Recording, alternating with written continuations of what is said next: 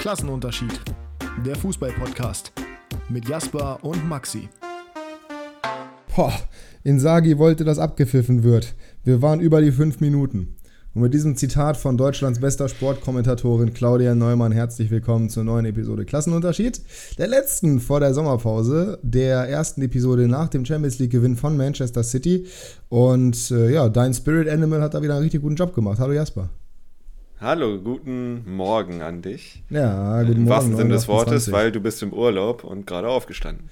Äh, es ist mittlerweile 29 Minuten her. Nee, nee, äh, 31 Minuten her. Aber ja, ich bin gerade aufgestanden, habe schön ausgeschlafen, so, so, gut es ging. Ich bin dann auch erst um 1.30 Uhr oder so pennen gegangen, von daher so richtig ausgeschlafen war es nicht. Aber ja, mir geht's, mir geht's hervorragend. Äh, wie geht's dir denn?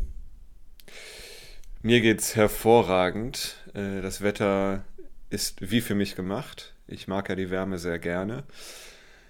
Zu Claudia Neumann wollte ich noch sagen, sie hat ja auch äh, Alvarez Alvaro genannt und die äh, hat alles gemacht. Also ist wieder ähm, ja, Walker, wie hat sie, äh, Kylo. Daniel Walker. Und Kylo auch. Noch. Nee, Daniel. Ja, Kylo so, auch. Also beides. Also alles, alles wieder durchgezogen. Erling Haaland. Ne? So. Erling Haaland. Ja, ich glaube, Haaland kann man auch tatsächlich so aussprechen. Also das ist jetzt nicht so dramatisch, aber. Ja, das ist das geringste Übel. Ja, aber Claudia Neumann, das ist so ein, das ist so ein Fall für sich. Ich glaube, Claudia Neumann erweist allen weiblichen Kommentatorinnen und die, die es noch werden wollen, äh, einen absoluten Bärendienst, weil die halt wirklich der absolute ja. Beweis dafür ist, dass du keinerlei Kompetenz haben musst, sondern dass es einfach ausreicht, wenn du eine Frau bist. Weil von irgendjemandem wirst du schon berücksichtigt werden. Weil ich glaube, wir können uns da, oder wir sind uns da einig, wir haben kein Problem damit, wenn eine Frau Fußball kommentiert.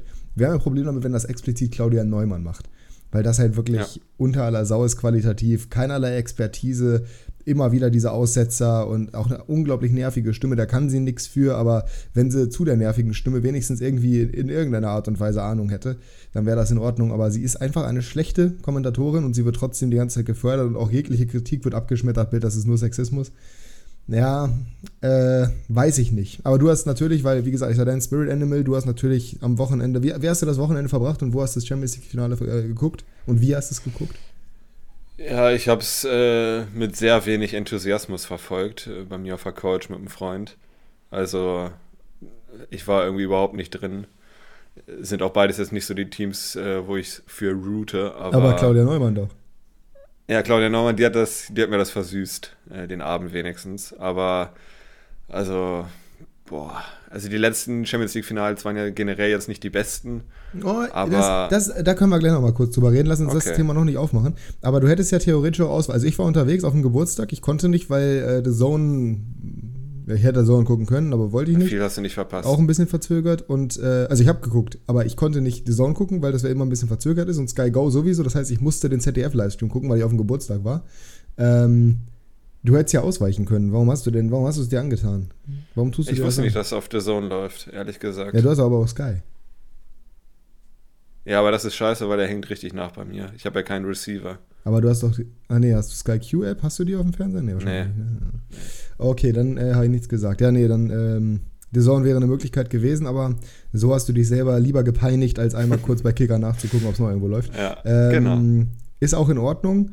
Ich, wie gesagt, war auf dem Geburtstag dabei. Äh, das war jetzt auch, ja, naja, äh, aber war jetzt, also ich war jetzt auch nicht euphorisch auf dieses Spiel. Finale. Ja, genau. Also ich bin, äh, muss ich ganz ehrlich sagen, ihr wisst ja alle, äh, was die Top 6 angeht, bin ich für City in England. Jetzt die aktuellen Top 6 offensichtlich nicht, da ist Newcastle weit vorne, aber das in diesem Champions League-Finale, einfach weil ich Inter absolut nicht leiden kann, weil ich eben AC mag, war ich klar für City. War mir aber ja klar, habe ich letzte Woche im Podcast auch gesagt, dass die nicht über die rübermähen werden. Ich habe es angekündigt. Ich habe ja. gesagt, ich kann mir vorstellen, dass es ein enges Spiel wird. Und genau das wurde es auch. Ähm, Im Endeffekt muss man sagen, dass wahrscheinlich sogar Inter den Sieg mehr verdient hätte. Wobei das natürlich in Kontext gesetzt werden muss, weil die großen Chancen, die sie hatten, kamen ja allesamt erst nachdem City in Führung ja. gegangen ist und nachdem City sich eben nicht mehr darauf konzentriert hat, vor ein Tor zu schießen. Ich glaube auch in den vergangenen Jahren, in den vergangenen Finals, oder Saisons wäre Pep nicht klug genug gewesen, dann zurückzuschalten, wobei das auch nicht ganz klug war, so direkt zurückzuschalten. Die Marcos Chance war zwei Minuten nach dem 1-0.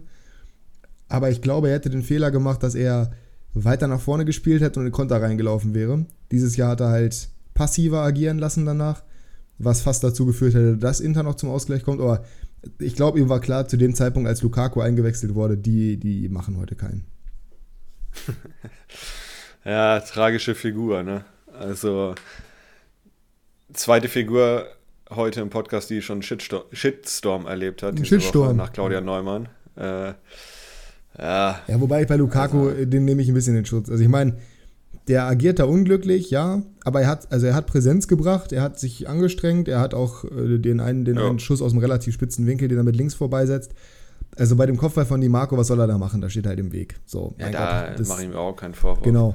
Der den Kopfball, Kopfball aus, kann man besser setzen. Ja, genau. Den, den sollte man besser setzen. Er war überrascht, trotzdem darfst du den nicht zentral auf den Torwart setzen. Ähm, aber es ist halt eine vergebene Großchance. Davon gibt es immer welche. Und von daher, das, also es liegt jetzt nicht an ihm, dass sie das Ding nicht gewonnen haben. Es ist aber natürlich wieder so ein typisches Ding für Lukaku, weil er relativ häufig in den großen Spielen halt eben diese Momente hat. Nichtsdestotrotz, Chapeau an Inter, Chapeau aber auch an City und insbesondere an die Spieler, die gerade in den deutschen Medien immer wieder, oder was heißt in den deutschen Medien, aber von deutschen Fußballfans immer wieder eher klein geredet werden, weil die waren für mich ja, schon die besten ähm, bei Manchester City. Das sind zum einen Ederson, der am Ende auch nochmal eine klasse Parade. Ich weiß gar nicht, von wem der Kopfball kam dann nach der Ecke. Aber die Parade ähm, war natürlich überragend. Ja. Dann hast weiß du. jetzt auch gerade nicht. Ja. Naja, von irgendwem würde er gewesen sein. Dann ähm, Manuel Akanji, der ein tolles Spiel gemacht hat und der vor allem diesen fantastischen Pass spielt auf Bernardo Silva, der das 1-0 einleitet. Und John Stones, der wieder eine absolute super Performance hingelegt hat. Alles drei Spieler, bei denen eigentlich die gemeine Meinung ist, ja, die sind gar nicht gut genug für City oder die passen da gar nicht so richtig rein. Aber Kanji hat sich im Laufe der Rückrunde absolut zum Stammspieler entwickelt, auf einem absoluten Top-Niveau, wo man sich wirklich fragt, liebe Dortmunder, was habt ihr eigentlich da falsch gemacht? Dann gleichzeitig John Stones, der vom Flop-Transfer hin zu einem der, der interessantesten und wichtigsten Spieler in diesem System geworden ist. Und halt eben Ederson, der auch oft genug gescholten wird dafür, dass er halt wenige Bälle aufs Tor bekommt, die häufig eine hohe Qualität haben und dementsprechend trotz seiner ja, guten Defensive Gegentore kassiert und eben nicht so viele gehaltene Bälle hat. Ähm, ich glaube, Ederson sieht automatisch immer ein bisschen schlechter aus, als er ist, weil er halt nicht viel zu tun bekommt und trotzdem Gegentore kassiert. Äh, in meiner Top 11 oder sagen wir mal Top 11 der Überraschungen dieses Jahr kommen sowohl Akanji als auch Stones vor. Äh, ich habe jetzt nicht so viele Premier League Spiele geguckt von City, aber gerade in der Champions League fand ich auch Akanji richtig, richtig stark gegen Bayern äh, auch, äh, im Finale auch. Ähm, ja, ich weiß gar nicht, ob ich so Dortmund die, die Schuld geben würde, weil er hatte auch manchmal ganz schöne Patzer drin. Ne? Also er war auch selbst nicht so auf der Höhe wie jetzt. Da Wahrscheinlich, weil kurz, die Gegenspieler auch nicht gut waren. Ja, ne, so gut wie ja jetzt. aber ganz kurz reingefragt, wer hatte die bei Dortmund nicht in der Vergangenheit, die Patzer? ja, das stimmt schon. Äh, Sagadu zum Beispiel auch, aber der hat sie ja weiterhin noch. Ähm, oh, du Hummels aber die auch immer. Also so ist jetzt wer? nicht. Süle, Süle hatte die auch jetzt diese Saison, Hummels hatte die auch mal. Also jetzt nicht so, dass das nicht bei Dortmund generell passieren würde. Guerrero generell, defensiv müssen wir nicht drüber reden. Meunier ja. auch nicht. Also ich meine, da war ja kein, das war ja kein exklusives Akanji-Problem. Ähm, nee, nee, das nicht. Deswegen fand nee. ich das. Also ich würde, Dortmund kannst du nicht die Schuld geben, weil das ist wie bei 96 und Marius Wolf. Woher willst du wissen, dass diese Entwicklung kommt? Aber ist halt schon auffällig, weil sie halt nicht wie bei Marius Wolf schleppend voranging, sondern bei ihm halt von 0 auf 100 quasi. Beim neuen Champions League-Sieger und Triple-Sieger, dem zweiten englischen nach 1999 Manchester United. Ähm, das, ist schon, das ist schon beeindruckend. Aber ist auch am Ende des Tages nicht das Allerwichtigste. Das Wichtigste ist, Champions League ist vorbei, Bundesliga ist vorbei, alle Ligen sind vorbei. Auch die Serie A, bei der es ja das Abstiegsendspiel gab zwischen La Spezia und äh, Hellas? Nee, ja. doch. Ja. ja. Ähm, liebe Grüße da an La Spezia. Äh, schwerer Gang in die zweite Liga. Vielleicht kommt er ja wieder hoch. Hellas Verona, herzlichen Glühwurm. Und ähm, ja, Relegationsspiele sind mittlerweile auch durch. Eigentlich ist es klar, dass wir in die Sommerpause gehen, weil gerade nur Sachen auf dem Transfermarkt passieren. Über die werden wir aber natürlich heute reden und dann gesammelt in der nächsten Folge. Äh, Thema Kickbase sprechen wir am Ende des Podcasts an. Thema Transfer sprechen wir gleich an. Jetzt lass uns noch kurz zum Thema Champions League Finals kommen, was du gerade schon angesprochen hast. Letzten 4 1 zu 0, davor 2 zu 0. Ähm, was allerdings auch unglaublich langweilig war, das war nämlich Liverpool gegen die Spurs. What's wrong with the finals? Ja, what's wrong? Ich würde mal sagen, beide Teams wollen keinen Fehler machen in so einem extrem wichtigen Spiel. Ist natürlich kein neues Phänomen. Ähm, aber es scheint sich irgendwie die letzten Jahre so ein bisschen durchzuziehen. Wobei ich auch sagen muss, also letztes Jahr Real gegen Liverpool fand ich noch am besten, glaube ich. Weil da war halt, also Liverpool ja. hatte ja viele Chancen, Courtois war überragend. Ja. Äh, Real hatte auch die eine oder andere Chance. Also es gab den das war schon eines der besseren. abgepfiffene Tor wegen Deliberate Play. Genau. Also das war schon eins der besseren Finals der letzten Jahre. Bayern gegen Paris fand ich auch besser ja, als das Ergebnis. sehr gut, wollte ich nämlich auch gerade noch reinwerfen. Also bei den beiden Finals sage ich, das waren gute Finals, wo einfach nur das Ergebnis halt, es, es sind halt ja. nicht viele Tore gefallen. Aber dieses Finale jetzt war spielerisch auf überschaubarem Niveau, obwohl City dabei war, was ja normalerweise dafür ja, Werbung macht, dass gutes spielerisches Niveau herrschen sollte. Und auch Chelsea gegen, äh, gegen äh, Man City damals war, ja, und ah, Liverpool so gegen die Spurs toll. eben auch. Das war das also, Schlechteste. Ja, das war, also zumindest das langweilig. Das war bodenlos. Ja. ja. Und das ist halt eben die Frage, die man sich da stellen kann. Wie viel ist ein Champions League-Titel noch wert? Nein, Quatsch. Das ist natürlich völliger Blödsinn. Aber wenn man sich den Weg ins Finale anguckt von Inter, ne, der nun mal relativ einfach war, gerade verglichen mit dem von Man City, sollte man sich halt schon fragen, okay, warum ist es denn trotzdem, also es ist, du hast es gerade schon erklärt, offensichtlich, weil die Größe des Moments halt nicht greifbar ist. Aber wie kann es denn sein, dass so ein, so ein Spiel überhaupt noch Spannung bekommt? Ähm, oder was, was könnte man dafür tun? Regeländerung. Alle 30 Minuten kriegt jede der beiden Mannschaften einen Elfmeter, einfach damit das Ergebnis höher ist. Ähm, oder der Titel wird aberkannt, wenn du nicht mindestens sieben Torschüsse hattest. Das ist auch eine gute Idee, ja. Wäre ja. City dann, hätte City dann, ich glaube nicht, ne? Ich glaube, sieben hatten sie nicht. ja, gut, ja. aber halt hinter auch nicht, glaube ich. Boah, doch, doch, doch, weil die auch aus der zweiten ja? Einiges zu tun haben. Ja, ja. Aber es ist halt schon auffällig und es ist schade, weil diese Finals natürlich eigentlich ein Event sind, wo man auch im Zweifel sich mal, so wie du es jetzt gemacht hast, mit Freunden zusammensetzt. Ich meine, ich sage auch mit Freunden zusammen, allerdings jetzt nicht äh, aus Fußballgründen. Mhm. Ja, mein ich, Kumpel ist fast eingeschlafen, also es war jetzt nicht so ganz ergiebig. Ja, aber ich kann es auch verstehen. Also es war ja halt auch wirklich langweilig. Ich habe ja. das Tor tatsächlich live nicht mitbekommen, weil ich gerade nicht äh, darauf geguckt habe, sondern äh, meine Augen woanders hatte. Ähm, das war wirklich am Ende das Finale, glaube ich, bei dem ich am wenigsten engaged war nach Liverpool gegen Spurs. Das habe ich nämlich gar nicht geguckt. Mhm. Und ich glaube, es hat halt auch was damit zu tun, dass in diesem Fall die City-Fans nicht die Party gemacht haben, die man vielleicht erwartet hätte. Ich meine, gut, die City-Fans sind generell häufig kritisiert dafür, dass sie halt gerade auswärts wenig Support zeigen. Das war jetzt hier auch im Vergleich zu Inter definitiv so. Aber das wurde bei 50 plus 2 ganz gut zusammengefasst. Man hat halt gemerkt, dass die Größe dieses Moments überwogen hat und dass die einfach erleichtert waren und nicht, nicht übermäßig glücklich oder überschwänglich, sondern dass sie einfach happy waren, dass das Ding jetzt endlich durch ist. Und ich glaube, das war jetzt in diesem Finale so ein bisschen der Teilgrund, auch die Angst wieder. Ich würde mir trotzdem mehr wünschen, dass sowas wird, du wirst sowas wie 2005 nicht nochmal bekommen. Aber einfach solche Spiele wie zum Beispiel damals Real gegen Juve 4 zu 1 ausgegangen. Aber es war zumindest ein bisschen spannender und es gab spektakuläre Szenen und die beiden Teams haben ein bisschen mehr mit offenem Visier gespielt. Aber ich glaube, der ja. moderne Fußball hat sich halt einfach in diese Richtung entwickelt, dass es noch viel ergebnisorientierter ist. Und dieses Spektakel kommt halt abhanden.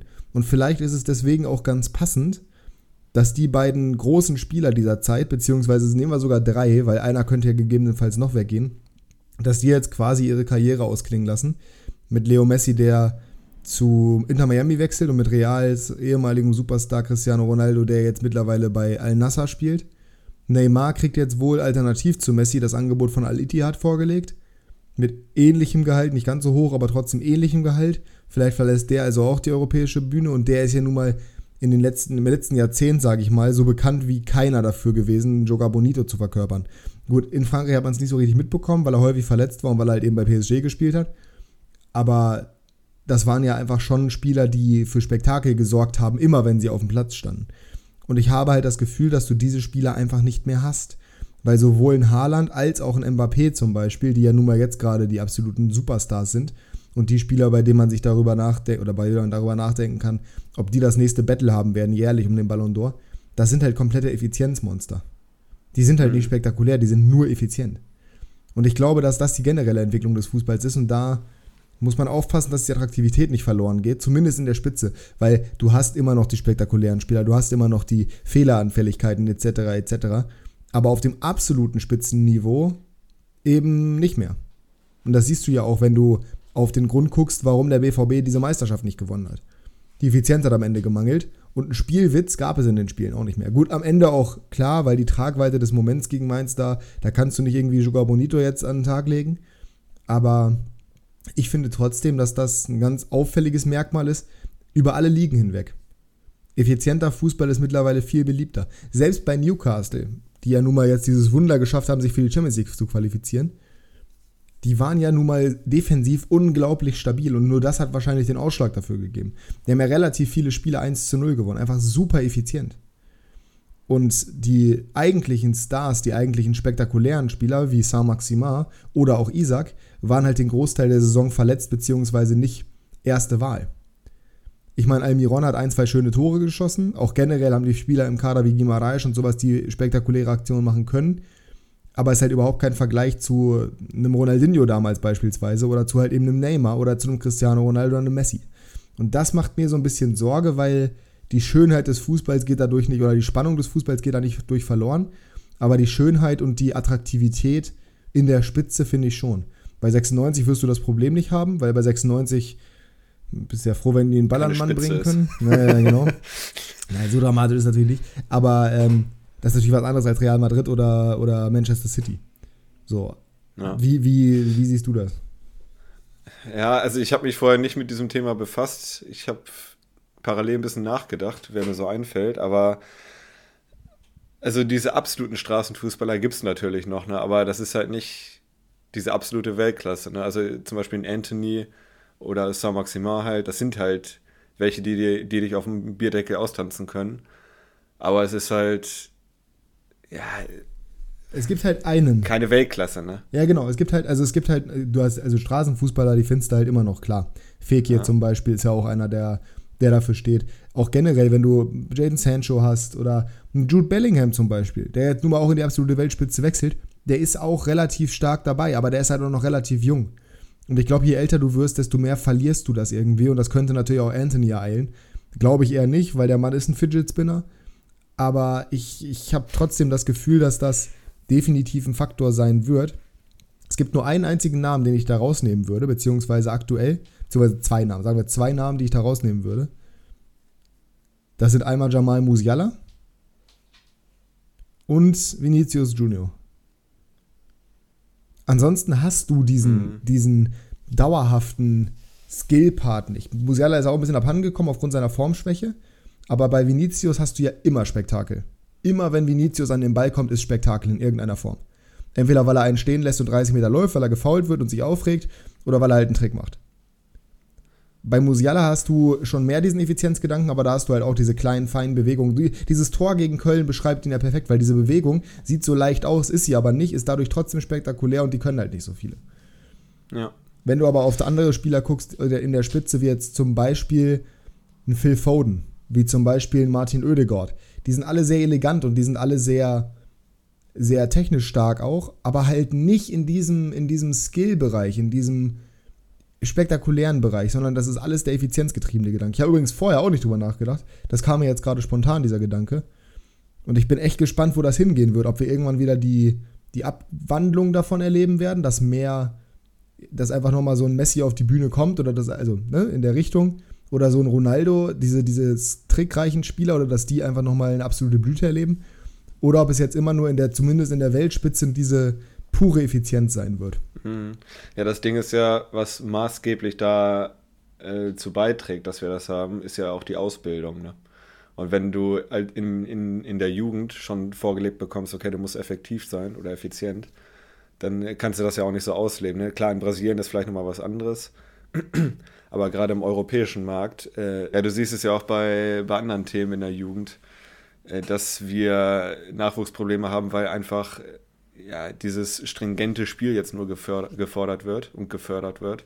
Äh, und dieser Straßenfußballer-Vibe oder diese Typen, die anecken, einfach nicht mehr gefördert werden. Und äh, das ist also, ja auch genau das, was häufig kritisiert wird, was ich gut ja. finde. Also ich weiß jetzt nicht, ob das ein Thema ist, was ein Basler oder ein Effenberg auf der Agenda haben, aber ich habe ja hier schon mal erzählt, meine optimale Doppelpassbesetzung, die war letztens mehr oder weniger erreicht, abgesehen davon, dass natürlich auch meine Anti-Doppelpassbesetzung mit Alfred Draxler da war. Ähm, Und die sind ja genau für sowas. Lass die Jungs doch einfach mal Fußball spielen, lass die doch einfach mal kicken. Hör mir doch auf mit irgendwelchen Belastungssteuerung, Kontrolle und was weiß ich was, alles schon in der Jugend. Lass die sich einfach so entwickeln, wie sie Bock haben. Und das wird auf jeden Fall dazu führen, dass die Leute mehr Spaß daran haben, dass sie nicht so komplett auf Erfolg getrimmt sind. Allerdings merkst du da halt, dass im Fußball die wirtschaftliche Komponente auch über die Jahre hinweg immer größer geworden ist. Also ich meine, diese Entwicklung hat ja nicht ohne Grund stattgefunden. Klar, weil der Fußball sich dahin entwickelt hat, weil der immer besser wurde. Auch zum Beispiel durch Pep Guardiola, der da einer der Protagonisten ist. Aber ich finde es trotzdem schade, weil, weil ich mich ja selber so ein bisschen als Neymar interpretiere. Nein, weil ich, äh, weil ich halt das Gefühl habe, dass dadurch in der, in der absoluten Spitze immer nur noch so Effizienzteams gewinnen werden und nicht mehr das Spektakel überwiegt. Und das ist schade. Der, also, weil der macht Pionier einfach weniger Spaß dieser Kritik. Ja. Der Pionier dieser Kritik ist ja Mehmet Scholl gewesen in Deutschland. Der wurde ja ziemlich gescholten dafür. Aber eigentlich im Kern hat er ja recht, ne? Also ich finde ihn zwar jetzt auch nicht so grundsympathisch, also manchmal haut er auch echt Sachen raus, äh, die ich nicht Leute, teile, aber der in der Hinsicht äh, hat er schon den Nagel auf den Kopf getroffen, finde ich. Er meinte ja irgendwie, die Spieler können 30 Systeme furzen oder sowas.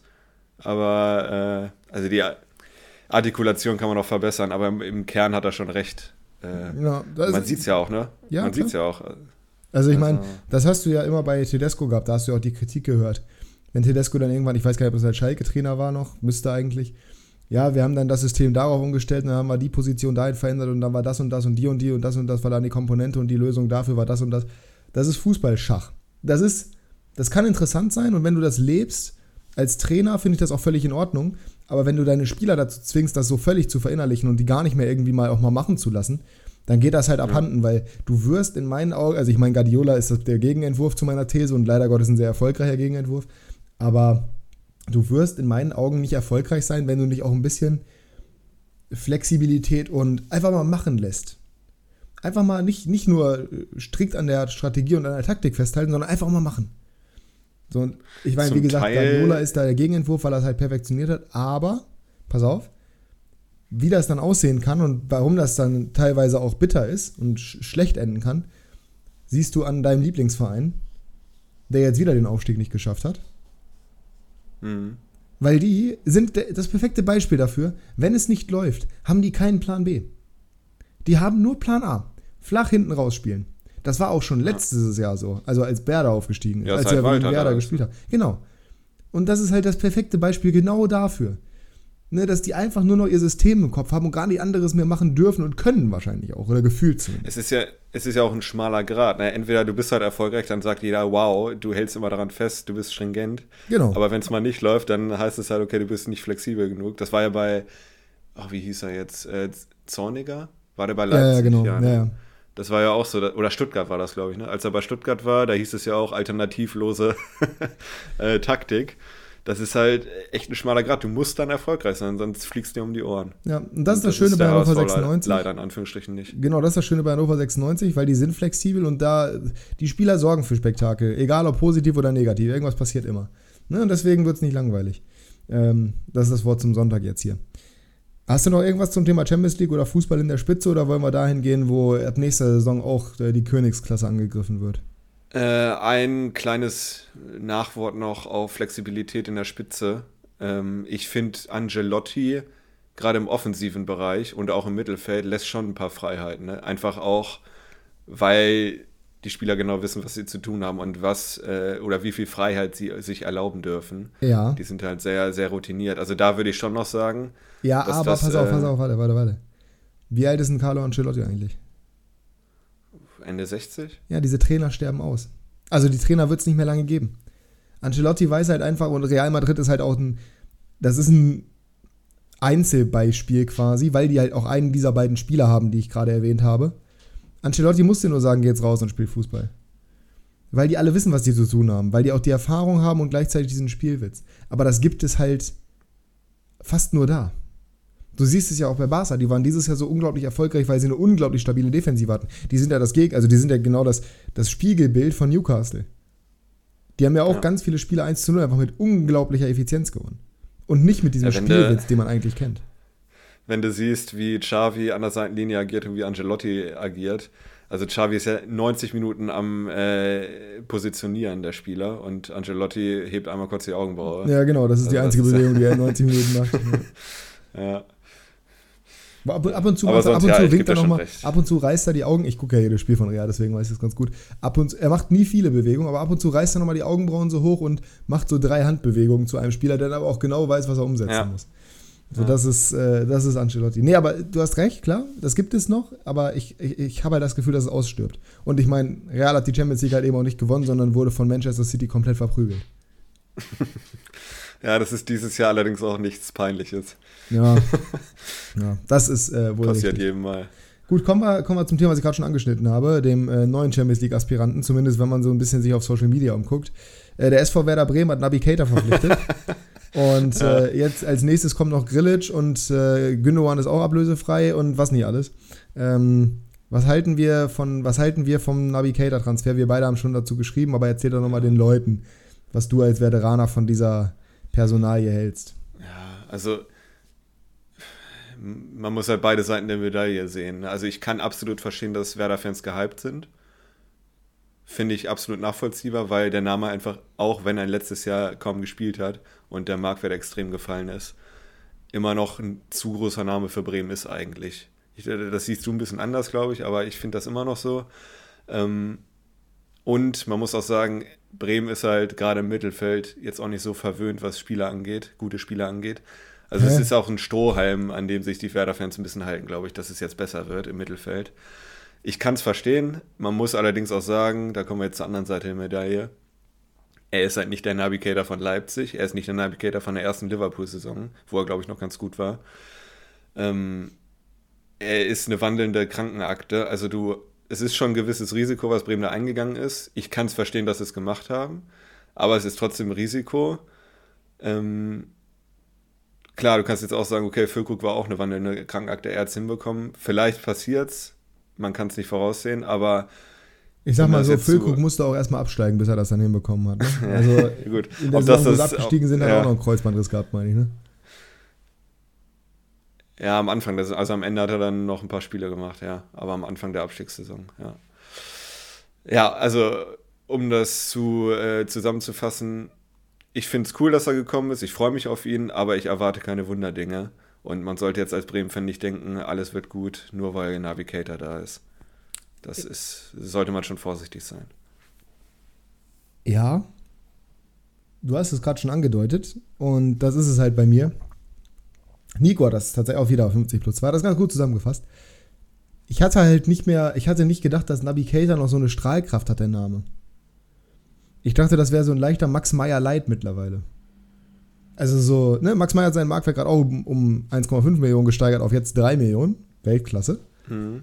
Aber trotzdem, ich dachte, Navigator wäre durch. Ich dachte, da würde man sagen, boah, nee, der, das, das ist es nicht. Und das sieht man ja eigentlich auch daran. Ich meine, der wechselt von Liverpool zu Werder. Der wechselt von 7 Millionen Jahresgeld zu 1,5. Es ist natürlich irgendwo ein Coup, weil du einen Spieler holst, der eine extreme Qualität mal hatte. Aber er hat die Peak of his Powers ja nun mal auch nicht unglaublich lange gehalten.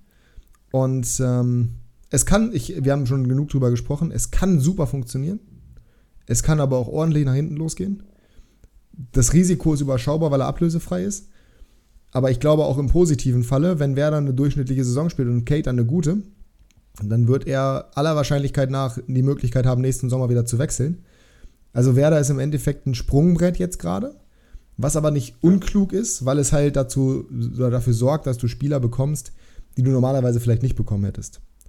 Ich sehe halt Das war ja auch in der Vergangenheit schon mal so bei Bremen. Ne? Ja, das Meisterschaft jetzt, äh, bekannt. Bei, ja, aber auch danach. Also bei 50 plus, plus 2 kam mir das ein bisschen zu kurz. Äh, auch in den vergangenen Jahren hat Bremen schon Spieler geholt, die eigentlich zu gut waren für sie. Also du hattest zum Beispiel äh, Serge Gnabry, der eine Bomben-Olympia äh, ja, Bomben nein, das kannst du nicht vergleichen. Hat. Der ist, nein, das war eine Laie.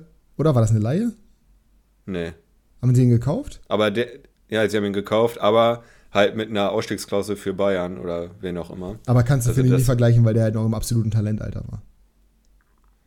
Ja, aber zum Beispiel bei Max Kruse war es auch so. Da der ist dabei. bei Wolfsburg gefloppt. Äh, eigentlich auch zu gut für Bremen. Also es war jetzt nicht das erste Mal seit der Meistersaison, dass die das gemacht haben. Nein, das, das haben sie immer mal wieder gemacht, selektiv, aber es ist halt trotzdem, also bei Kruse war es, bei Kruse war es ähnlich wie bei Cater, da bin ich schon dabei. So also Kruse hast du eigentlich auch abgeschrieben gehabt, bevor er zu Bremen gegangen ist.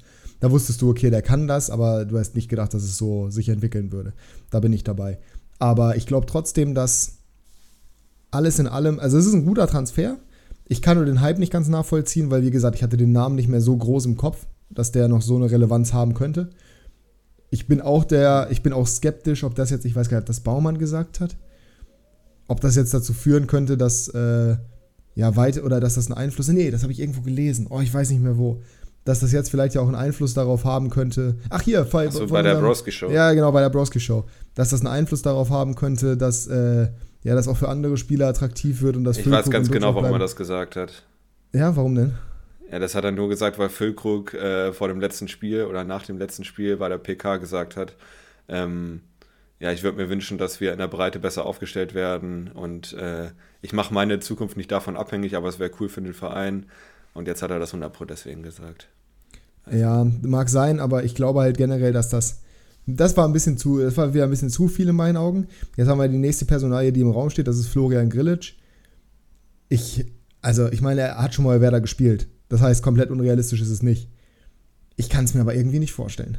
Es wäre brutal, weil dann hättest du plötzlich ein Mittelfeld aus Stay, Cater und Grillage und damit mhm. 400% mehr Qualität als vorher.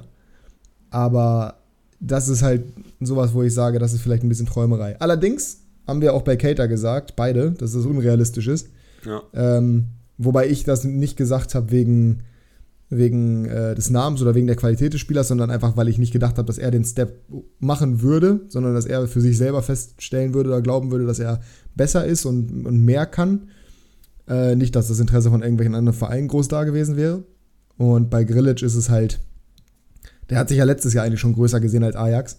Jetzt wieder zurück zu Werder ist dann, kann ich mir irgendwie nicht vorstellen. Ja. Wahrscheinlich wird es jetzt passieren ich will es nicht ausschließen. Er hat sich sehr wohl gefühlt in Bremen damals, aber er, wie, du hast es schon an, anklingen lassen. Er sieht sich, glaube ich, zu gut dafür noch. Er ist ja auch im, im, besten Alter. Wie alt ist er jetzt? 26 so? Ja. Ah, ich weiß nicht, ob er, ob er das dann macht. Hoffenheim könnte ich mir vorstellen, dass er da vielleicht zurückgeht.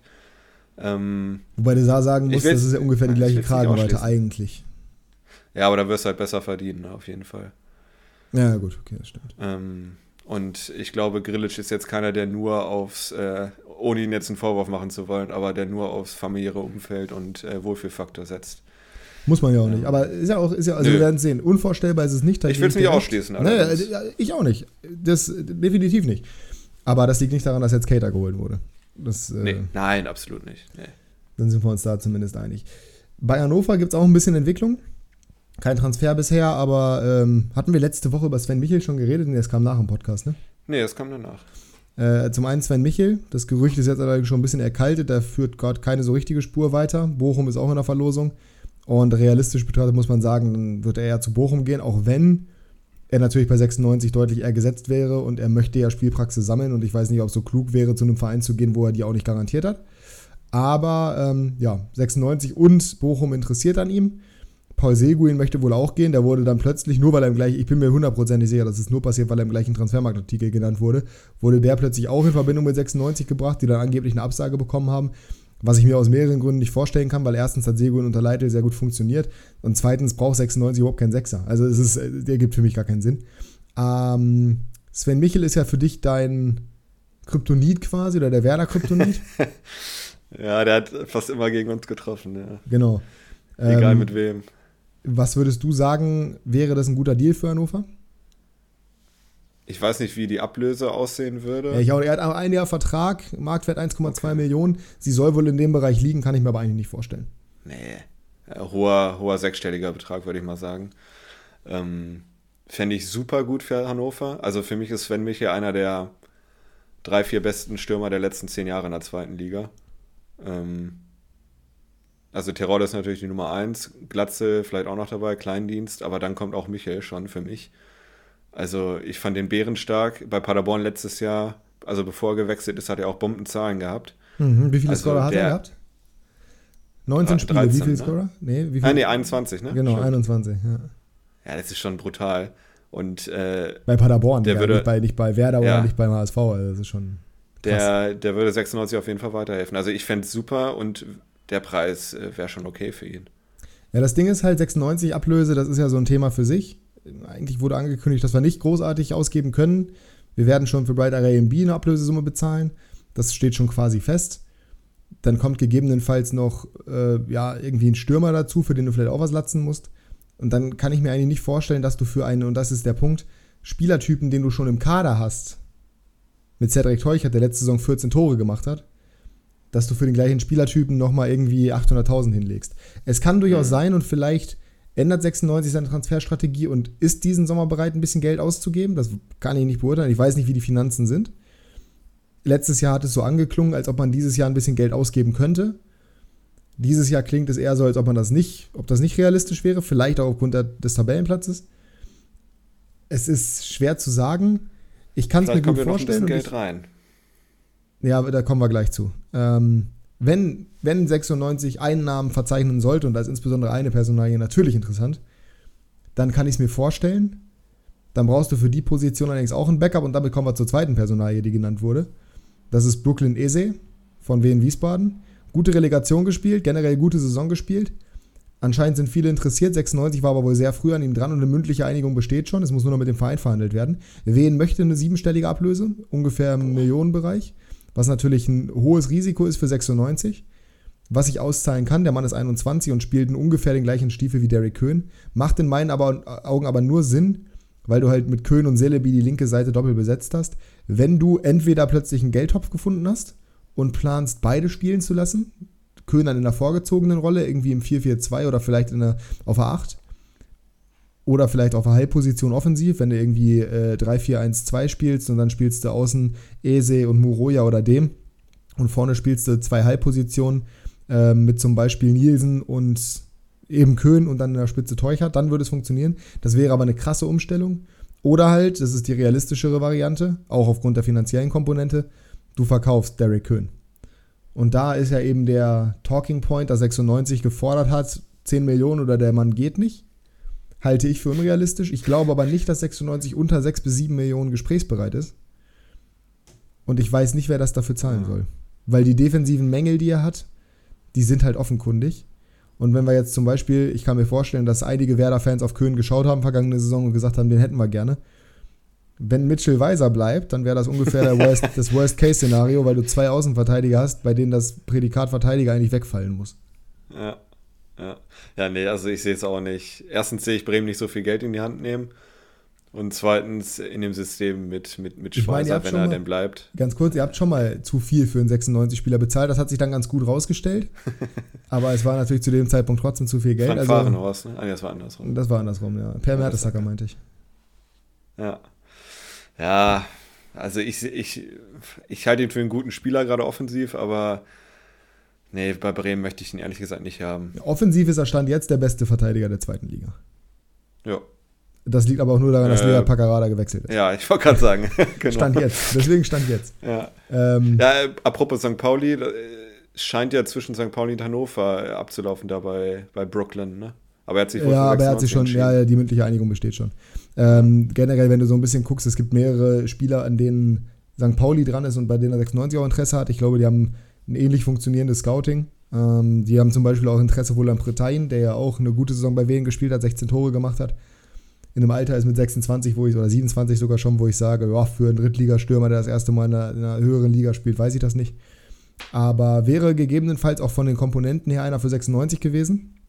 Vincent Vermey von, von Freiburg, der ja ablösefrei ist, anders als äh, Bretain, der Ablöse kosten würde, weil der noch Vertrag hat.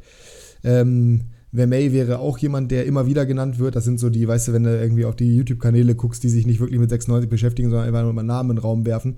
Äh, ich weiß gar nicht, wie der Thiele heißt der. Ich weiß auch nicht, wie der Kanal heißt. Heißt der Thiele äh, Kickoff. Kickoff heißt der, so, genau. Äh, der, der, auch zum Beispiel Vincent Vermey da reingeworfen. Ja, klar, ist halt ein Drittligastürmer, der jetzt ablösefrei ist, der viele Tore geschossen hat. Der ist für jeden Zweitligisten theoretisch interessant. Ähm, das sind halt so Gerüchte, oder das sind keine Gerüchte, das sind Nullmeldungen, weil das halt einfach so keine Ahnung, äh, du hast Durst, trink doch Wasser. Äh, so ungefähr ist das. Ich, Einer im Kindergarten hat gesagt, wenn du Durst hast, trink doch deine Spucke. Das ist äh, smart. ja, ja, du kannst auf jeden ja. Fall dafür, oder du sorgst auf jeden Fall dafür, dass das Wasser, was in deinem Körper ist, weiterverwertet wird, wenn du es nicht ausspuckst. Ähm, Doof ist nur, wenn du richtig äh, Durst hast, dann hast du ja kaum Spuck am Mund. Das ist richtig.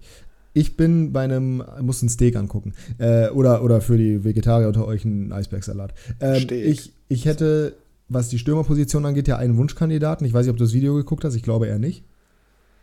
Äh, ich weiß nur, dass du einen aus Fürth ganz, also aus Berlin Oh ja, nee, äh, ja, das, ist, das, ist, das ist noch eine andere Geschichte. Also wenn wir einen Berliner holen, dann ja, dann nicht Sven Michel, sondern Jamie Leveling. Vielleicht haben sich die Chancen dadurch erhöht, dass die jetzt gerade Mikkel Kaufmann-Sörensen geholt haben. Der kann natürlich auch der Ersatz für, für Michel sein, einfach der 1 zu 1 Ersatz. Für Becker wird er nicht der 1 zu 1 Ersatz sein. Allerdings hat Leveling so wenig Spielpraxis bekommen und wenn du guckst, sind die ja doppelt besetzt. Becker und Mikkel Sörensen dann und auf der anderen Seite äh, Behrens und Sibachö. Wobei man da auch sagen muss, vielleicht holen sie da auch noch mal ein bisschen mehr Qualität, als wo sie Champions League spielen. Aber für Leveling ist eigentlich nicht so richtig Platz. Und vielleicht, aber ich habe die Hoffnung beinahe aufgegeben. Ähm, nee, ich meine einen anderen Stürmer. Ich beschreibe ihn dir mal und mal Bitte. sehen, wann du drauf kommst. Ach. Dunkle Haare. Düt. ja. ähm, 1,93 Meter groß. Okay. Zweitliga erfahren. Erfahren heißt aber nicht, spielt in der zweiten Liga. Zweitliga erfahren. Mhm. Würde kommende Saison nicht in der zweiten Liga spielen. Oh Gott, was ist das denn jetzt? Ausgebildet bei Hannover 96. Ah, okay, jetzt habe ich ihn, ja. Okay, ja? Janis Serra. Janis Serra, genau. Was würdest du von Serra halten? Er ist für mich eine kleine, eine große Wundertüte, ist er 1,93. Ja, er hat gute Anlagen, er hat schon sehr gute Spiele gemacht, aber er hat auch sehr viele schlechte Spiele gemacht und nicht nur diese Saison, wo es schlecht lief. Also, ich wäre nicht ganz überzeugt, wenn du ihn ablösefrei holst, allerdings kannst du jetzt auch nicht so viel falsch machen. Wenn du ihn ablösefrei holst und ihn nicht als Nummer 1 Stürmer einplanst. Ja, das ja, sind die beiden Komponenten, die mich dabei überzeugen, weil Serra ist einfach nur eine Variante von Weidand. Eine bessere Variante, wahrscheinlich fußballerisch. Und ist allerdings gleichzeitig, also er bringt das mit, was wir quasi durch den Abgang von Weidand verlieren offensiv, nämlich physische Präsenz. Klar, Nielsen ist kopfballstark, aber jetzt nicht in dem Maße oder nicht, ist halt einfach ein anderer Spielertyp nochmal. Du hast halt gerade nur kleine Stürmer im Kader. Oder verhältnismäßig. Du hast Howie, du hast Teuchert und du hast Tresoldi. Wenn Michel zum Beispiel noch kommt, dann hast du noch einen eher kleineren und eher auf dem Boden und fußballerisch besseren. Einen physischen zu haben, den du reinwerfen kannst, einen großen Stürmer, der ablösefrei ist, der bei Hannover ausgebildet wurde und der schon gezeigt hat, dass er es in der zweiten Liga gut kann, wäre in meinen Augen ein No-Brainer, insbesondere weil er aus der Region kommt. Ja. Ja, du, hast schon richtig, du hast schon richtig gesagt, ja. der, hat, der, der, hat seine Schwächen und der hat auch seine schlechten Spiele gemacht und dem verstolpert auch mal ein Ball. Aber der hat auch eine Qualität, die, in vielen Momenten sehr, sehr gut ist. Der hat bei Kiel zum Beispiel, war der ja super stark. Bei Bielefeld nicht so, bei Kiel war er super. Deswegen ist er auch zu Bielefeld gegangen. Ja. Und der hat ja diese Qualitäten nicht komplett verloren. Ich glaube, da spielt auch sehr viel Selbstbewusstsein mit rein. Wenn du bei 96 guckst, da war die Rückrunde auch deutlich schlechter als die Hinrunde und plötzlich waren Spieler, die vorher sehr, sehr gut waren, sehr, sehr schwach. Harvard, äh, Harvard Nielsen ist das beste Beispiel dafür. Ich glaube, bei Serra kann das auch damit zusammenhängen, dass Bielefelds Form so schlecht war. Wenn du dir zum Beispiel das Tor gegen Kaiserslautern anguckst, weiß nicht, ob du das vor Augen hast, da haben sie ja in der Nachspielzeit einen Ausgleich kassiert mhm. und dann mhm. selber noch das Siegtor gemacht. Der Kopfball ist überragend. Der kann das. Und deswegen fände ich sehr, sehr spannend. Du dürftest ihn halt nicht als A-Variante einplanen, sondern du müsstest ihn so einplanen, dass er, ja, dass er selektiv Spielzeit bekommt und sich dahin kämpfen müsste. Aber dann ist es in meinen Augen, wie gesagt, eigentlich ein No-Brainer. Mhm. Ja, das finanzielle Risiko ist ja überschaubar dann. Ich glaube, der wird jetzt auch nicht so viel an Gehalt fressen. Ähm und wie gesagt, er kennt den Verein, er identifiziert sich wahrscheinlich dann auch mit dem Verein. Also, das weiß ich nicht. Ich meine, er hat nicht so lange bei 96 gespielt, er war ja dann bei Dortmund, aber ja. Den Weg von, ja, von dem ehemaligen Dortmunder, der dann zu 96 kam, der ein Dortmund Youth Reject war, war ja auch okay bei 96. Ich mochte ihn nicht, aber er war okay. Ja, ja. Scorer Output war gut. Scorer Output war gut, ja, richtig. Schauen wir mal, bin ich mal gespannt. Wo geht der hin? Was glaubst du? D Dortmund. Oder bleibt er? Nee, der geht zu Dortmund. Echt, glaubst du? Ja. No-brainer auch für Dortmund. Dortmunder Jung immer der Traum gewesen, dafür zu spielen. Der wird nicht meckern, wenn er auf der Bank sitzt. Der hat eine Qualität, die, er, die du immer reinwerfen kannst, den du auf verschiedene Positionen spielen kannst. Super Backup. Musst du machen für den Preis. Na, bin ich mal gespannt. Ich finde es weiterhin spannender, wo Lücke hingeht, weil ich glaube, beide gehen. Und ich glaube auch Weiser geht, ehrlich gesagt. Weil wo Rauch ist, ist meistens auch ein bisschen Feuer. Ähm, das wird spannend, wie das dann kompensiert wird. Geld hast du dann genug. Auch für Derrick Köhn. Aber ah. ja, mal schauen. Ja, also die Ausstiegsklausel. Nehmen wir, nehmen, wir jetzt mal, nehmen wir jetzt mal an, ja, die Ausstiegsklausel sind die 3 Millionen. Ja. Nee, ich meine, die laufen übermorgen ab, das heißt, du wirst schnell nicht, eine Entscheidung Du kommen. wirst, ja, nee, also ja, aber du wirst nicht erfahren, wenn diese Entscheidung getroffen wird, weil Duxch Ausstiegsklausel ist auch schon abgelaufen und ich bin ganz sicher, dass nee, er die läuft übermorgen aus. Die ist doch schon ausgelaufen, Duxch. Nee, auch bis zum 15. Wurde die verlängert? Die ist doch zum 31. Mai ausgelaufen. Ja, erst hieß es 31. aber 15. Juni. Ah, okay. Gut, aber die, du wirst ja nicht zwingend sofort darüber informiert, wenn die gezogen wird. Also bei Dortmund relativ wahrscheinlich, weil Dortmund es melden muss, weil die halt eine Aktiengesellschaft sind, aber bei Werder wirst du es ja nicht sofort erfahren. Weil nee, die sind ja außerdem, äh, als erstes gucke ich eh bei Fabrizio Romano, deswegen. Ja, das ist auch richtig. Ich habe hier einen äh, kleinen süßen Hund, der mittlerweile sich auf dem Sofa auf den Rücken gedreht hat. Der hat gerade ganz tief geschlafen. Ich glaube, der mag es ganz gerne, wenn ich hier diesen Podcast aufnehme. Deswegen vielen Dank an unsere Zuhörer, dass ihr das ermöglicht. Ähm, mhm. Jetzt hat er sich auf den Rücken gedreht und schläft weiter. Es ist fantastisch. Ich würde gern von dir noch wissen, welcher ist denn der Spieler, bei dem du sagen würdest, oder wenn, wenn Lücke und Duxch gehen, gehen wir jetzt mal davon aus. Wen hättest du gerne vorne drin? Kovnatski ist schon da. Also, Wer wäre dein Wunschspieler? Mh. Jetzt nicht wieder hier rum, rumschwafeln oder irgendwie rum. Ich, ich mache keine Aussage oder ich sage viel, aber ich hätte, sage nichts. Okay, dann sage ich einfach, ich hätte sehr gern Tim Kleindienst gehabt. Äh, aber der wird nicht kommen. Ich will wissen, wen du haben willst und nicht, wen du gerne hättest, der aber nicht kommen wird. Stand jetzt. Mm. Robert Glatzel nicht, das wissen wir. nee, den hätte ich auch nicht haben wollen. Dann, boah. Ich bleib mal kurz in der Bundesliga. Okay, du hast keinen Namen, du hast, du hast nichts. Nö, ich habe keinen, okay. wo ich sage, den möchte ich auf jeden Fall haben.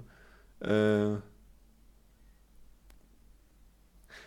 wir machen mal kurz weiter und ich überlege im Hintergrund ein bisschen. Ja, einen Namen, werde, den werde ich heute droppen. Na, okay, einen Namen wirst du droppen, das ist in Ordnung. Ja, wir sind nämlich mehr oder weniger schon durch, ansonsten. Yusuf Paulsen. Ah ja, sehr gut. Ja, stimmt, das hast du ja auch schon gesagt. Ja, stimmt, stimmt, stimmt, stimmt, stimmt. Sehr gut, ja. Hat jetzt nicht passen. so lange gedauert. Also unrealistisch, aber es würde passen. Ja, aber ja, ja. Ich, so ganz hoffnungslos bin ich da nicht. Ja, aber, okay, lass uns auch kurz drüber reden. Warum? Also, ich meine, das Thema hatten wir ja schon. Der Mann hat 12 Millionen Marktwert, der Mann spielt seit Ewigkeiten bei Leipzig. Warum soll der aus der Champions League als Rotationsspieler, die Rolle hat er seit Jahren, warum soll er jetzt weggehen und dann nach, nach Bremen wechseln? Absoluter Stammspieler. ähm, ja, er, er, hat ja schon im Interview, glaube ich, gesagt, dass er äh, wohl wechseln wird, weil er nicht mehr Bankspieler sein möchte. Ja, keine Ahnung. Ich weiß nicht, ob, hat, wie lange hat er Vertrag? Keine ich habe den Namen jetzt einfach gedroppt, aber ich weiß, dass er 28 ist. Haben wir ja schon mal drüber geredet. Nee, also äh, qualitativ wäre super. Ich glaube halt nur, es ist von der Kragenweite zu groß für Bremen. Ja. Aber vielleicht, vielleicht hat Navigator ja den entsprechenden Einfluss. Man weiß es ja nicht. Kann natürlich auch sein. Ich glaube, Paulsen wäre ein Spieler, der unglaublich gut zur Union Berlin passen würde. Das wäre ein, wär ein Union-Transfer, wie er im Buche steht. Ja, da könnte er halt auch noch Champions League spielen. Ne? Exakt. Er würde nicht so super viel Ablöse kosten. Er wäre vom Profil her sehr passend zum, zum Union-Spiel. Das, das wäre alles, das wäre alles aber gut. Aber vielleicht, so, ja, vielleicht ja auch, vielleicht ja auch. Du hast ja gesagt, wenn ich gerne sehen möchte. Ja, genau, ist ja richtig. Du musst, äh, du musst nicht weiter darüber reden. Ich habe, ne, ist, ist alles gut. Und wenn, wenn Lücke und Duxch beide gehen, wäre auch ein bisschen Geld da. Also. Ich sage jetzt Josef Pausen. Ja, ist doch gut. Ist doch wunderbar. Ich wollte ja nichts anderes. Ähm, Gibt es noch irgendwelche Transfers, über die wir großartig reden müssen, die jetzt passiert sind? Ich meine, Messi zu Inter Miami muss man nicht groß was ja, zu sagen. Äh, gestern Abend kam ja Breaking News, dass Mbappé nicht verlängert. Das ist wirklich ein Thema, über das man kurz mal reden kann. Ja, ich habe dir ja passenderweise, ich habe dir ja passenderweise äh, mein, mein Zitat geschrieben, dass ich hab, weiß nicht, ob du den Witz ja. verstanden hast, dass der, der dahinter gesteckt hat. Ja, von dem Zitat davor wahrscheinlich. Ja, genau, genau, genau. Äh, einfach mal alles so weit relativieren und äh, Deutsche Jasper, echt. Ja, genau. Wie es nur irgendwie geht, um, um eine Aussage zu tätigen, aber die auch mit allen Rückversicherungen und Falltüren abzusichern, die es geht. Ähm, Love it. Mbappé hat angekündigt, seinen Vertrag, der bis 2024 läuft und eine spielerseitige Option bis 2025 hat, nicht zu verlängern, also diese Option nicht zu ziehen. Das heißt, PSG kann nur in diesem Sommer Geld mit ihm verdienen und PSG hat schon gesagt, wir werden ihn nicht ablösefrei gehen lassen. Das heißt nicht, dass sie ihn diesen Sommer verkaufen werden. Das kann genauso gut heißen, dass sie ihn mit Geld zuscheißen werden, damit er bleibt. Allerdings wäre, jetzt ist er 24, es wäre jetzt der richtige Zeitpunkt für Mbappé, um zu wechseln. Und es hat sich halt passenderweise, und es würde passen, wenn Real Domino gespielt hätte, also es würde einfach zu Real passen. Es hat sich die Lücke aufgetan. Vorher war die Frage, okay, wenn Mbappé kommt, wo spielt er denn überhaupt? Auf dem rechten Flügel, weil Benzema ist im Zentrum, das heißt, da passt er nicht so richtig rein. Benzema is no more. Ist kein Faktor mehr. Das heißt, die Stürmerposition, die Mbappé spielen möchte, ist bei dem Verein, den er liebt und bei dem Verein, bei dem er letztes Jahr normalerweise schon gelandet wäre, frei. Es ist ein bisschen Gras über den äh, geplatzten Wechsel im letzten Jahr gewachsen. Ja, wollte ich gerade fragen. Äh, letztes Jahr hieß es ja, äh, der wird nie wieder bei realen Thema sein. Ja, genau, aber das ist halt Florentino Perez. Ich meine, das ist ja, kennt man ja. Ich habe ja auch gehofft und ich habe ihn auch das ganze Jahr nicht verfolgt, weil ich sauer war, wenn er jetzt doch kommt, dann empfange ich ihn mit offenen Armen. Ähm, ist der Groll verschwunden? So ein bisschen zumindest, ja. Er hat. Wobei, wenn man es mal nüchtern betrachtet, einen Satz kurz. Er hat halt ein Jahr jetzt mehr oder weniger verschwendet. Äh, hat dafür aber 180 Millionen Signing-Fee bekommen und ein astronomisches Gehalt, wenn er dieses Jahr, äh, diesen Sommer ja, wechseln und er hat trotzdem sollte. super Scorer okay. geliefert, er hat Champions League gespielt, er hat, äh, er hat die Werbung für Katar gemacht, nur deswegen wollten sie ihn erhalten vor der WM, ja. bin ich mir sicher. Also alles in Ordnung. Es spricht eigentlich alles dafür, weil dieses, weil dieses Vakuum jetzt da ist. Das Einzige, was nicht dafür spricht, ist das, und das kann aber auch sein, also ich, wenn das, wenn das kommt jetzt gerade raus, dass er diese Klausel nicht ziehen möchte. Ich sag dir aber ganz ehrlich, das ist schon länger bekannt. Also das, die, die Gespräche, da werden schon Gespräche stattgefunden haben. Die werden jetzt nicht anfangen mit Mbappé zu sprechen. So, die werden schon kommuniziert haben. Was mich ein bisschen. Wenn Sie warten, hallo, darf ich mal bitte ausreden hier? Ja, klar. Wenn Sie nicht mit ihm geredet haben, dann spricht eine Sache oder ist eine Sache natürlich gerade sehr unglücklich gelaufen weil gestern oder vor, ich glaube gestern, wurde angekündigt, dass Vinicius Junior die ehemalige Rücknummer von Cristiano Ronaldo übernehmen wird, die jetzt durch den Abgang von Hazard frei wird, nämlich die 7. Und jetzt rate mal, welche Rückennummer Mbappé hat. Die 7. Ja. So. Und passenderweise die 11 wird zukünftig von Rodrigo belegt werden. Das heißt, du hättest die 9. Ich weiß nicht, ob Mbappé sich mit der 9 anfreunden kann. Aber das ist auf jeden Fall, als ich das, da habe ich gestern Abend noch kurz drüber nachgedacht und dachte mir, ah, Timing, ah, ungünstig. Wobei, äh, ich glaube, Vinicius hat auch einfach den größeren Stand bei Real gerade. Und ich glaube, an der Rückennummer wird es nicht scheitern im Zweifel. Aber das ist für mich der, das ist für mich das einzige Indiz, wo ich sage, wenn sie vorher schon gesprochen haben, ist das ein komisches Timing.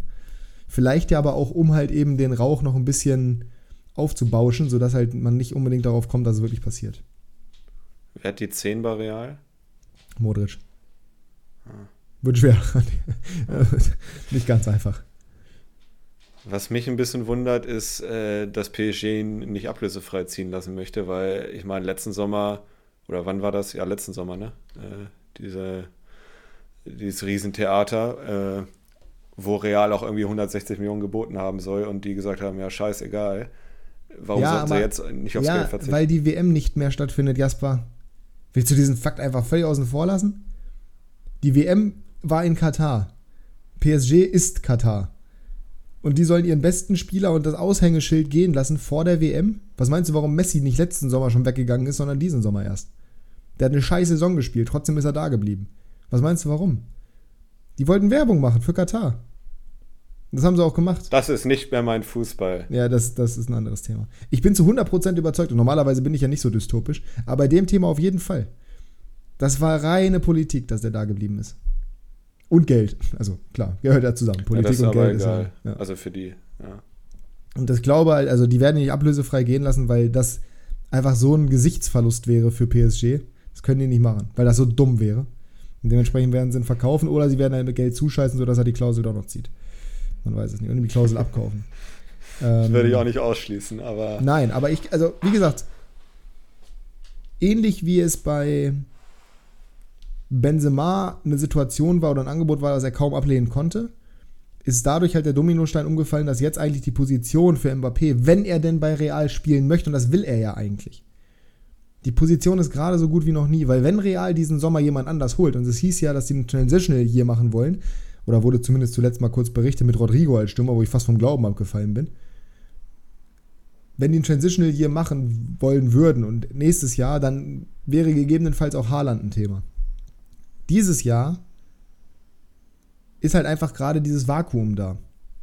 Dieses Jahr kannst du in diese Lücke stoßen. Wenn die dieses Jahr kein, wenn die kein Gap hier machen und die holen Harry Kane oder die holen sonst irgendjemanden, ja, dann Prost Mahlzeit, weil dann hast du nächstes Jahr ja auch wieder nicht dieses Loch da drin, sondern hast auch wieder nicht deine Lieblingsposition, die frei ist. Jetzt gerade gibt, es gibt gerade keine neuen bei Real, keine einzige. Weil Mariano auch geht.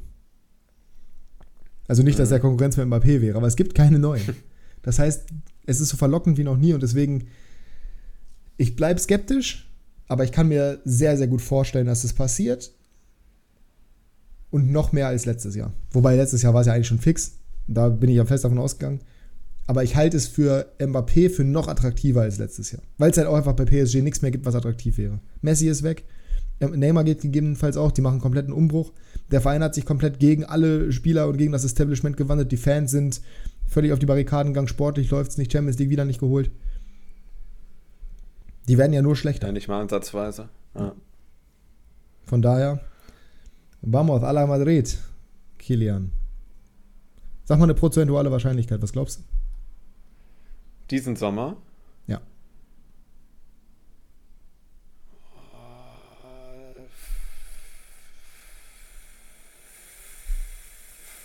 25 Prozent. Oh, was? Also du bist wirklich, also das musst du mir jetzt erklären. Wie kommst du denn auf 25 Prozent? Ja, ich kann es immer noch nicht siehst glauben, die, dass. Äh siehst du die Fakten nicht? nee, ich kann mir halt immer noch nicht vorstellen, dass PSG ihn ziehen lassen würde. Deshalb meine. Aber dann lieber ablösefrei oder was? Ja. Wo sie ganz klar gesagt haben, dass sie das nicht machen werden. Also da ignorierst ja, das kann ich halt irgendwie Fakten. noch nicht glauben, aber ja. Ist halt meine Meinung.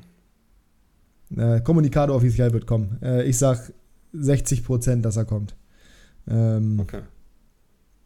Du musst einfach mal ein bisschen mehr Believer sein, aber ich kann natürlich verstehen, dass du das nicht willst, weil natürlich äh, als, als, als Cooler möchte man das nicht.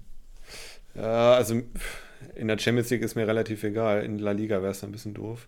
Ein bisschen. Aber eigentlich möchte ich auch, dass er weg von PSG geht, weil da gewinnt er keinen Blumentopf. ja, eben, und er ist jetzt 24, wollte ich nochmal dazu gesagt Ja. haben. Ne? Also äh, mit Ich hätte 23. lieber in der Premier League gesehen, aber. Oh ja. Gott, nee, hör auf. Mit, ja, noch mehr, noch mehr die, die Speerspitze dahin. Perfekt, ab zu Newcastle. Nein, Ja, ähm, weil es real ist, ja. Ja, aber, ja, okay, ja, okay, ja, verstehe. Aber mit, mit 23 kannst du vielleicht noch sagen, ja komm, ey, ich bin jetzt 23, dieses eine Jahr, okay, alles klar, das mache ich noch. Mit 24 und er wird 25, dann zu sagen, ja, nee, also ich bin jetzt eigentlich auf dem absoluten Peak, ich bin jetzt gerade in der absoluten Prime quasi oder in der Phase, wo man normalerweise in der Prime ist. Ich gehe jetzt nicht zu Real, hm, schwierig. Und noch ein Jahr zu warten, dann das Risiko einzugehen, vielleicht sich zu verletzen oder irgendwas.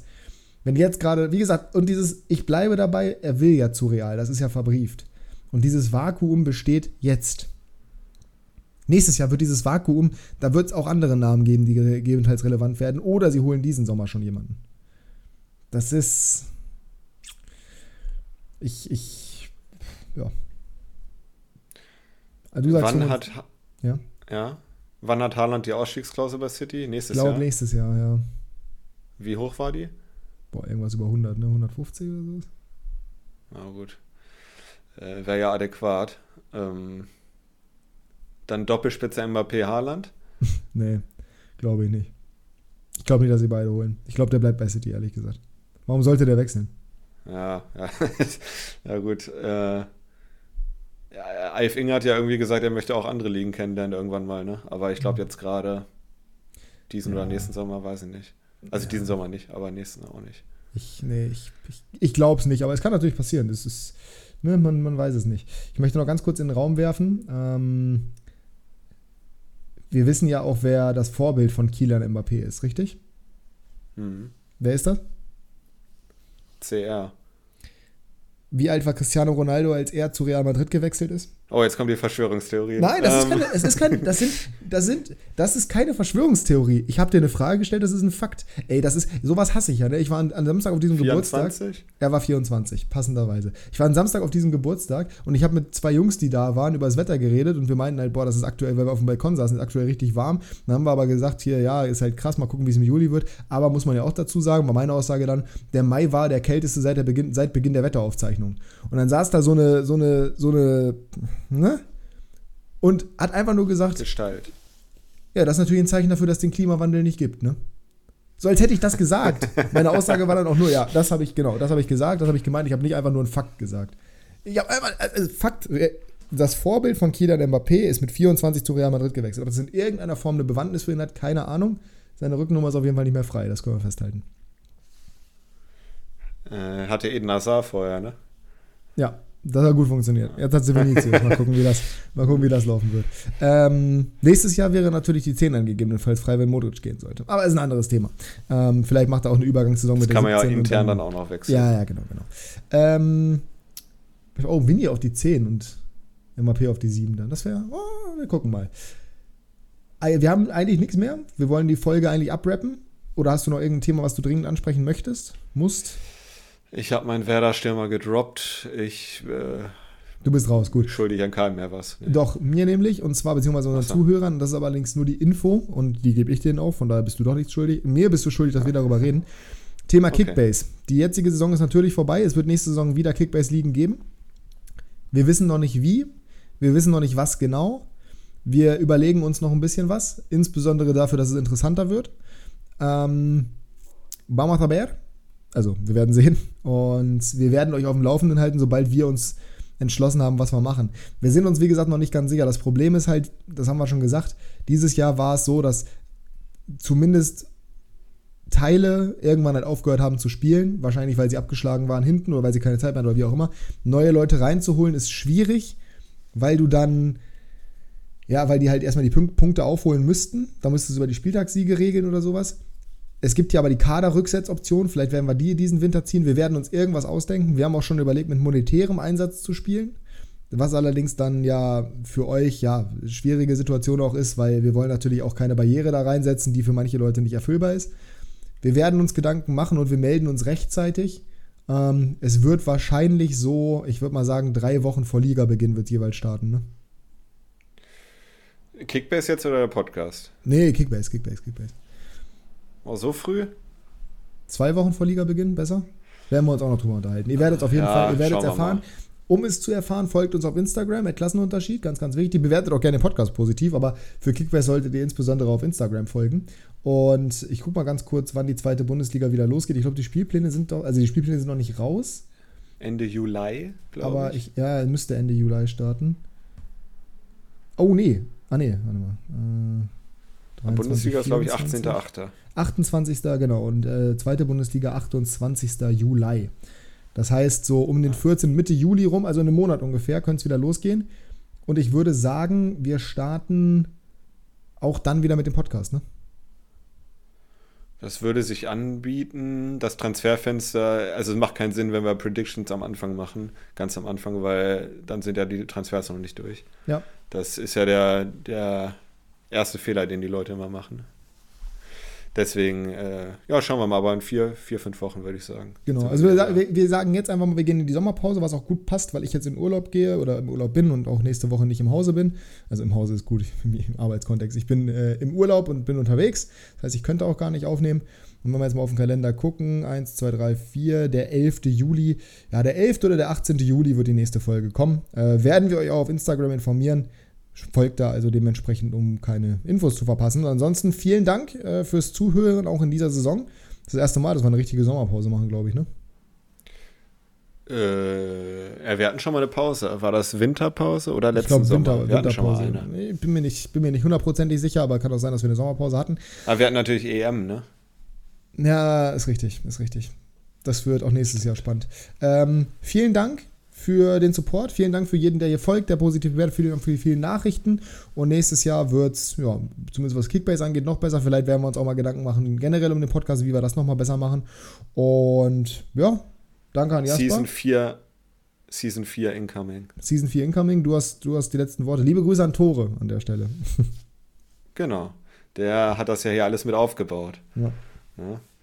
Wenn ihr einen besseren äh, Stürmer seht als Josef Pausen bei Bremen, dann äh, lasst es uns wissen. Würde mich mal interessieren, welchen Namen ihr da so äh, präferiert.